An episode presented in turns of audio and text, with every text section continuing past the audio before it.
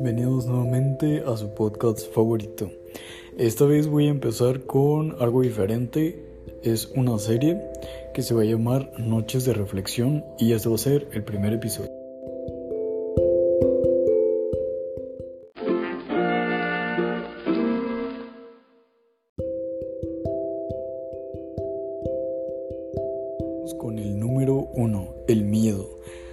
Qué quise comenzar por aquí? Porque creo que es lo principal que debemos saber su significado, cómo nos afecta y qué podemos hacer al respecto para tenerlo bajo control.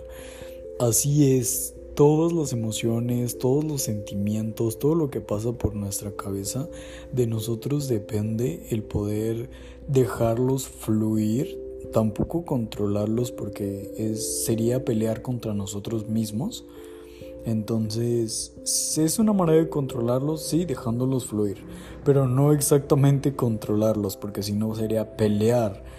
Y créanme que es lo peor que puedes hacer, pelear contra tu propia mente. Te destroza.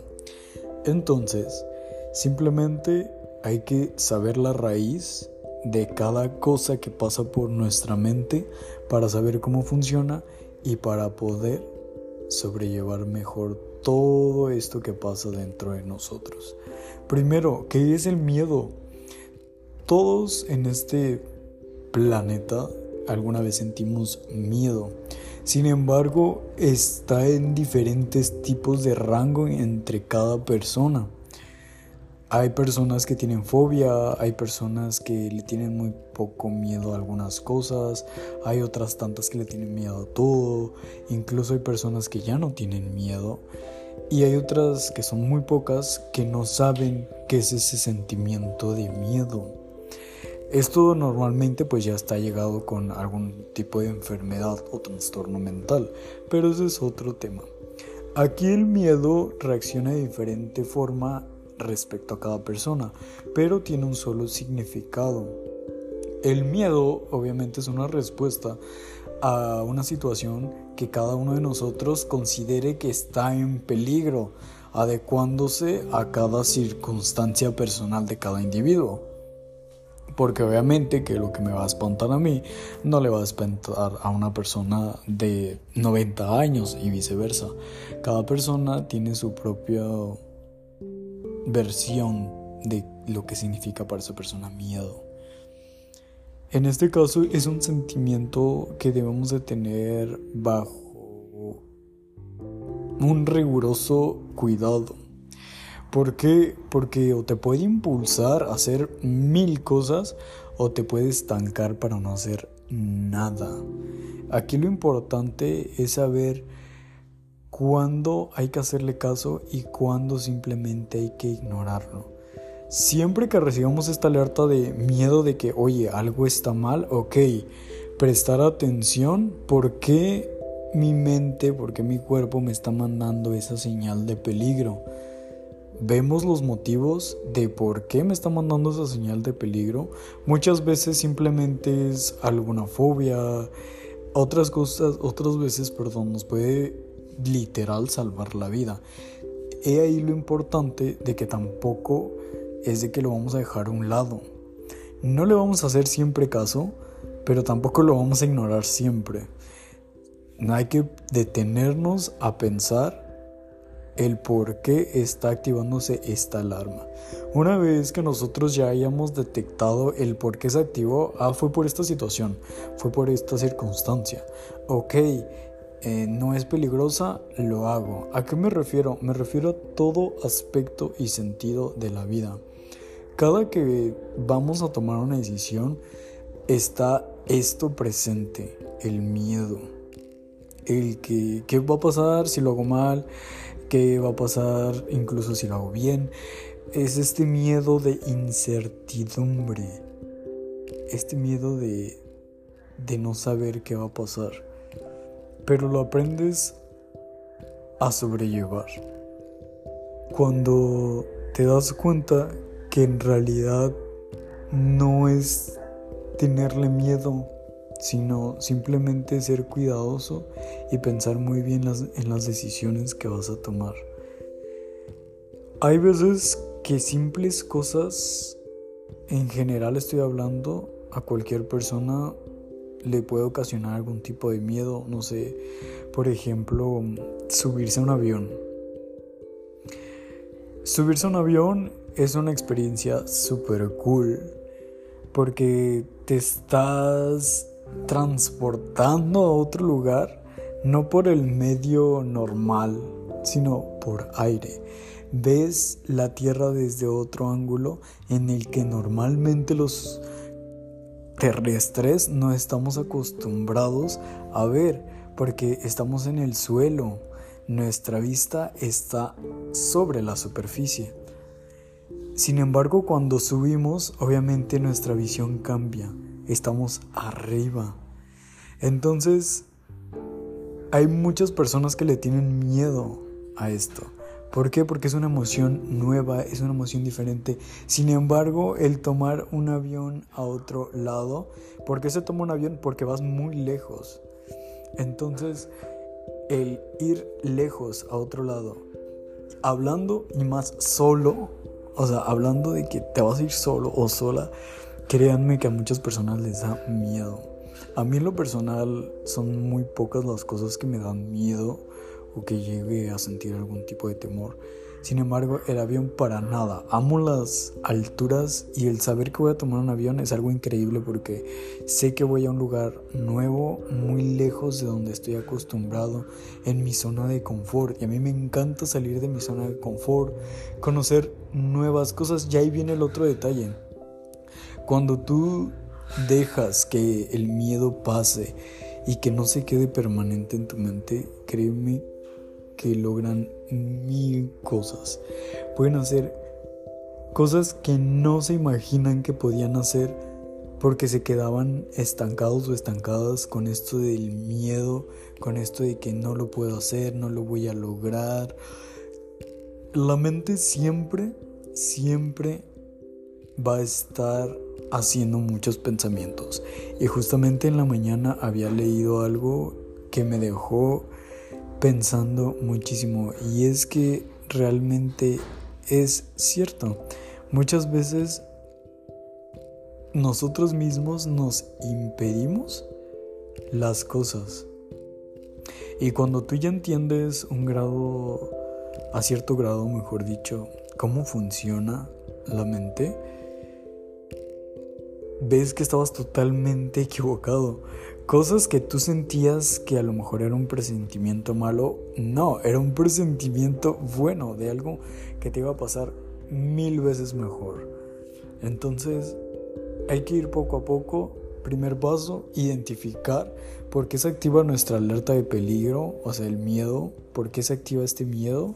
Segundo paso, una vez que descubrimos qué es, solucionar este problema si es una fobia a las arañas, lo soluciono. Voy y si es mucho miedo, voy y agarro una araña. Las arañas, normalmente las que están en casa, tienen un nombre que se llaman como las patonas. Son inofensivas. A nosotros nunca nos van a hacer nada. Entonces, ¿cuál es la mejor manera de enfrentar un miedo? Así, cara a cara haciéndolo para que veas que no hay peligro. Una vez que esté hecho, va a venir el siguiente y el siguiente y cuantas más veces lo hagas, mm, vas a ir perdiendo ese, ese sentimiento de que es algo malo. Obviamente, tampoco debemos de ser irresponsables y tener un buen juicio, ¿verdad? O sea, por ejemplo, el cosas que muchas veces los adolescentes hacen que en las fiestas combinar mil bebidas y van a decir no pasa nada, ahí ya es un mal juicio, obviamente que ahí sí va a pasar algo. Entonces también tener en cuenta que sí hay peligros reales que no son simplemente hacerlo y ya. Simplemente se trata de tener buen juicio como personas. Aprender a utilizar nuestro raciocinio y nuestro autocontrol. Esto es muy importante porque el no usar un razonamiento y no usar tu autodominio, si tú no lo usas como ser humano, estarías actuando y va a sonar muy fuerte como un animal, porque los animales son los que funcionan y viven por instinto. Hacen las cosas o muchas de las cosas por mero instinto, por mera supervivencia. Y es porque los animales no cuentan con raciocinio ni con autocontrol. Sin embargo, las personas sí. Pero creo que muchas veces lo olvidan y creen que significa nada. Sin embargo, cuando ven las consecuencias de sus acciones, se dan cuenta que sí debieron de haber cambiado.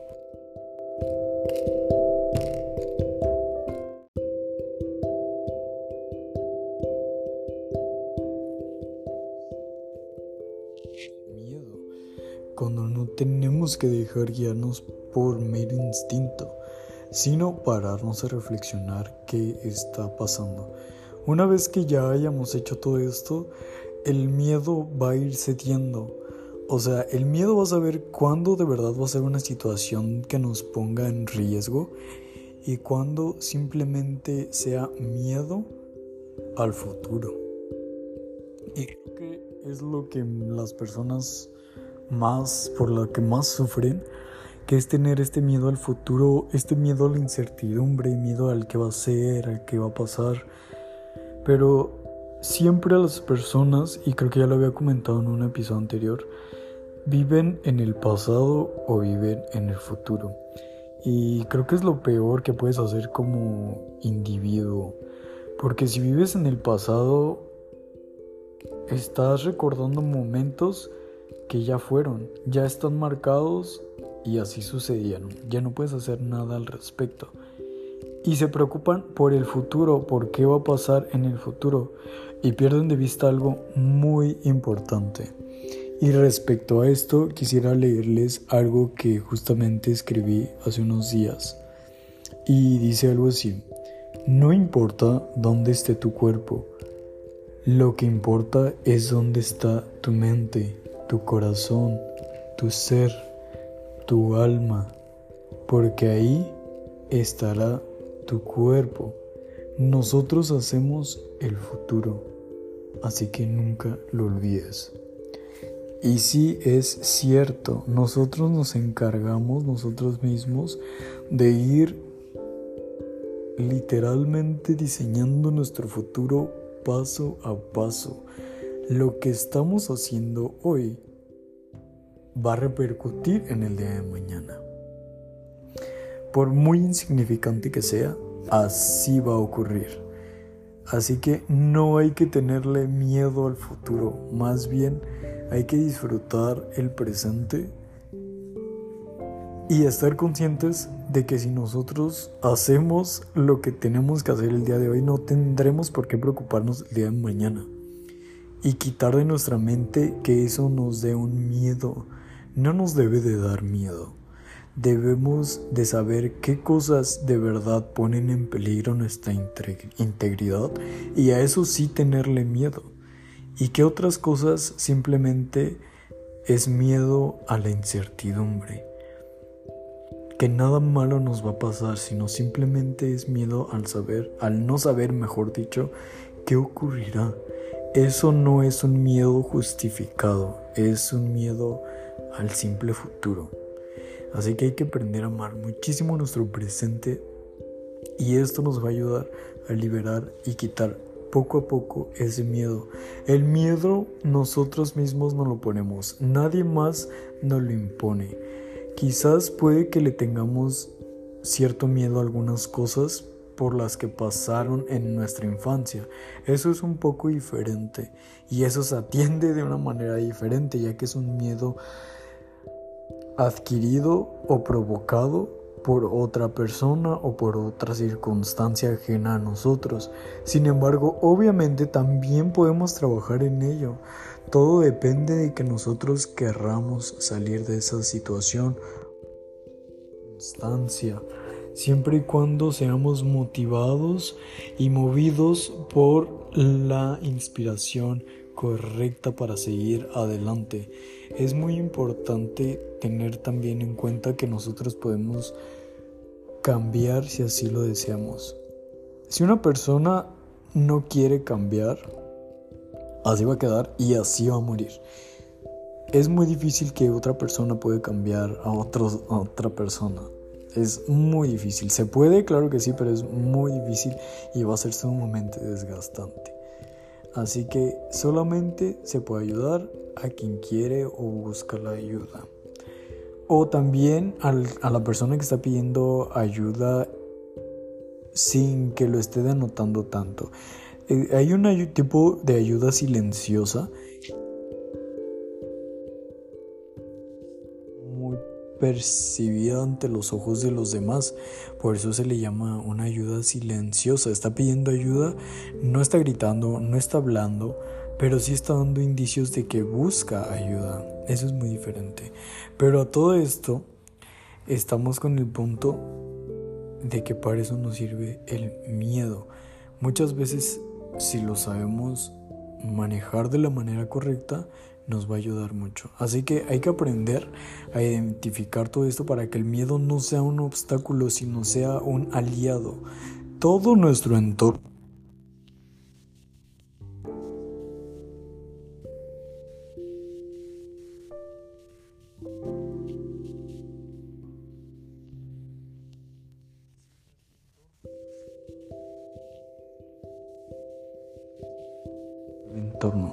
entorno, sino ese entorno nos va a consumir.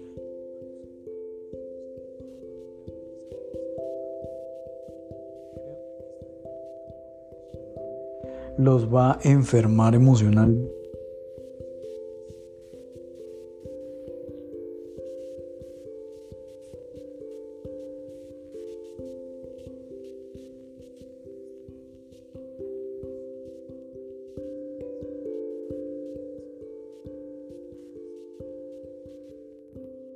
Disfrutemos Y un consejo que siempre le doy a muchas personas es alejarte lo más posible de las redes sociales.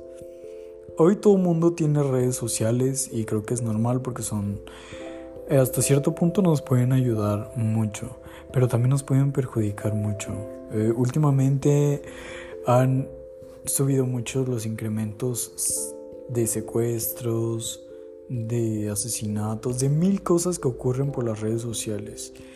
Y claro, esto siempre ha pasado, pero créanme que las redes sociales son un gran aliciente para esto. Muchas veces se lo toman de risa o de juego de que se pelean. Literal se están peleando por mensaje o por comentarios, whatever. Pero son personas que quizás en la vida real no lo harían. Entonces ahí se ve el peligro. Si quieren tener redes sociales, adelante, pero simplemente hay que manejarlas con mucho cuidado. Estar al pendiente de todo lo que nos rodea. Y ponerse ante todo un alto. Amigas que dicen, ay, es que me metí a TikTok y nada más iba a estar 15 minutos y se me pasaron 3, 4 horas. Y yo, ¿cómo? Estamos conscientes de que ese es tiempo perdido. Y si les, o sea, si de verdad estamos conscientes que esas cuatro horas que estuvimos viendo nada es literalmente tiempo perdido. Tiempo que pudimos haber invertido sabiamente en otra cosa y simplemente lo dejamos ir de entre nuestras manos. El tiempo, como lo percibimos ahorita, es oro. ¿Por qué? Porque el tiempo es muy corto como lo manejamos nosotros. Y si tú lo desperdicias, imagínate. Yo también lo he comparado muchísimo. Ya no estamos como en la antigüedad, pero hasta cierto punto sí. ¿Por qué? Les voy a explicar algo muy sencillo. Antes, para las personas que sean, seamos mexicanos, este concepto lo van a saber, lo que era una casa de raya.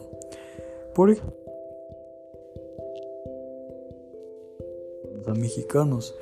En, en la época donde los españoles estaban en México, cuando invadieron México, pues crearon todo un imperio de la nueva colonia francesa, ay, perdón, española.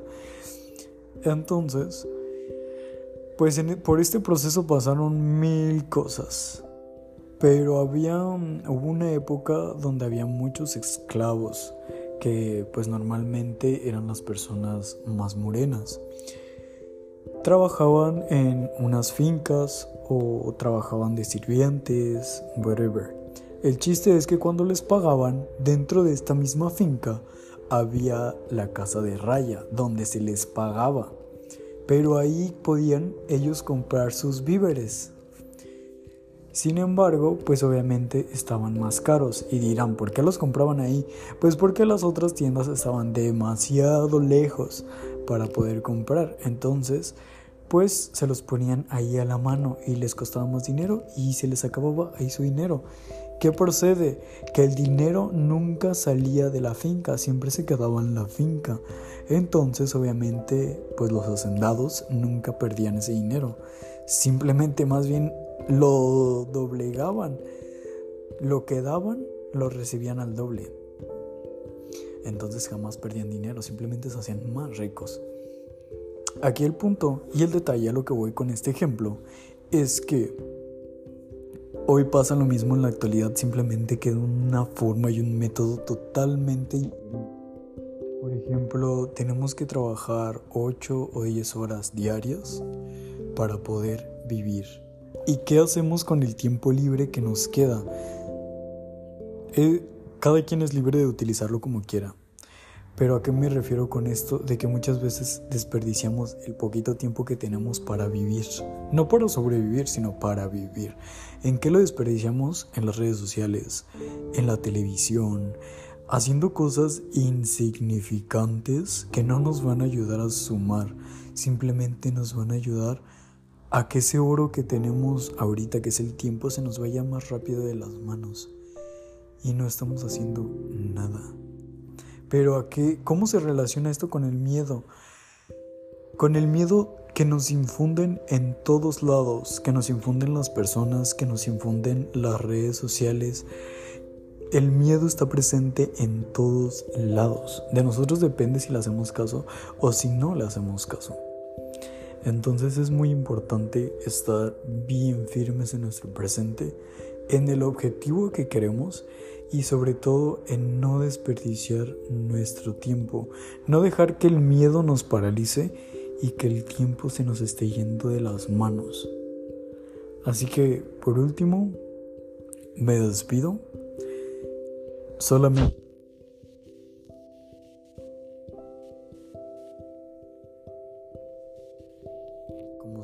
individuales cosas muy importantes. ¿Cuáles son? Nuestra familia, el tiempo y nuestra vida.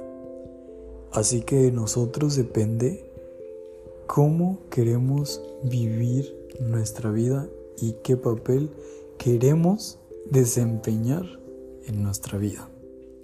Eso no depende de nadie. Nadie es dueño de nuestro futuro solo nosotros.